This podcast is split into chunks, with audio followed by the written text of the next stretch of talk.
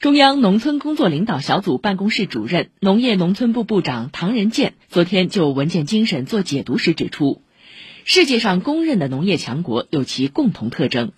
我们既要遵循农业现代化的一般规律，加快建设供给保障强、科技装备强、经营体系强、产业韧性强、竞争能力强的农业强国，更要充分考虑我国人多地少的资源禀赋、农耕文明的历史底蕴、人与自然和谐共生的时代要求，依靠自己力量端牢饭碗。依托双层经营体制发展农业，发展生态低碳农业，赓续农耕文明，扎实推进共同富裕，走出一条中国特色农业现代化道路。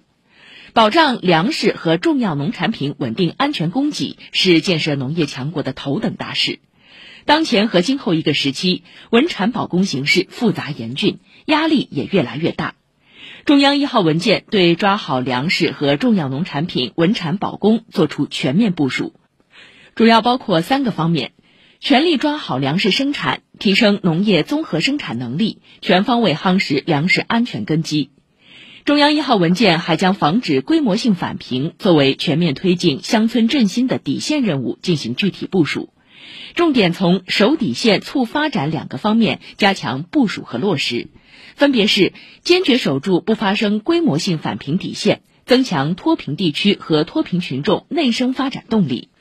此外，中央一号文件对扎实推进宜居宜业和美乡村建设作出重点部署。唐仁健介绍，要稳扎稳打推进乡村建设，加强村庄规划建设，严禁违背农民意愿撤并村庄搞大社区，